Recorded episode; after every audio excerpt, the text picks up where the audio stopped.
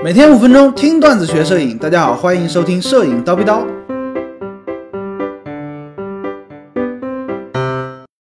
光圈为什么这么贵啊？上节课我们也说了啊，光圈好，哎，它为什么好呢？哎因为它贵呀、对不对？大家发现没有？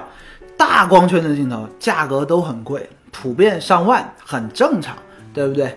我们打个比方啊，呃，这个光圈大一点、小一点，价格差多少呢？哎，佳能还是那个啊，五十毫米的定焦镜头有三颗，五十毫米 f 一点八、一点四、一点二这么三颗。逐个来说，五十毫米 f 一点八呢，俗称叫什么小痰盂儿啊，几百块钱。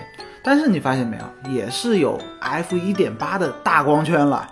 你想你的套机镜头光圈是多少，对不对？哎，已经比这个套机镜头，呃，变焦镜头大很多了，几百块钱而已。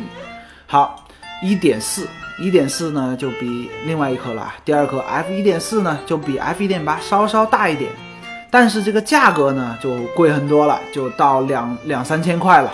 光圈呢其实只大了一点点，不到一档嘛，不到一整档，价格呢就差很多。再往上啊，你不要惊讶啊，还有更惊讶的 f 一点二五十毫米 f 一点二，哎，这个镜头就红圈了。光圈呢比 f 一点四又大了一点点，还是没有大到一整档，价格呢，哎，接近一万了，对不对？红圈儿高档的，你说这个光圈值不值钱？差很多，对不对？那为什么这个光圈值钱呢？其实呢，这个光圈的大小啊，对最终的拍摄效果它影响是非常非常大的。同时呢，光圈大小也是评价这个镜头等级，它是普通镜头还是高级镜头这么一个重要的标准。好的镜头呢，光圈通常就会比较大，哎，不好的镜头通常呢光圈就比较小，对吧？那光圈大有什么优势呢？有什么好处呢？大概有两点吧，哎，有两点。第一个呢，进光量很大嘛，光圈就是镜头中间那个洞嘛，对不对？哎，它这个这个洞越大呢，哎，它透光率就越高嘛。比如说在晚上拍，在光线条件不好的室内拍，大光圈镜头拍出来呢就明亮，小光圈镜头呢要么不明亮，要么呢明亮了虚了。哎，这就是大光圈的好处。哎，进光量大，手就不抖嘛，快门速度就比较快，对不对？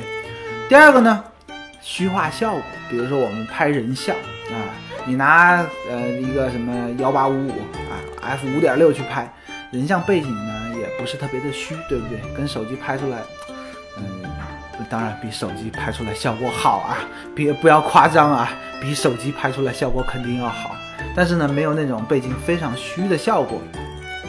那种啊、背景非常虚，俗称什么如奶油般化开的那种虚化背景，怎么来的呢？哎，就是用中焦、长焦的大光圈镜头拍的，比如说八十五毫米 f 一点二，一点二的光圈，哎，背景就奶油般虚化了嘛，对不对？哎，大概呢，光圈为什么这么贵？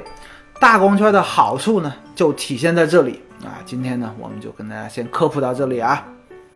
好了，今天高老师就先叨逼到这里，明早七点咱们继续聊摄影，拜了个拜。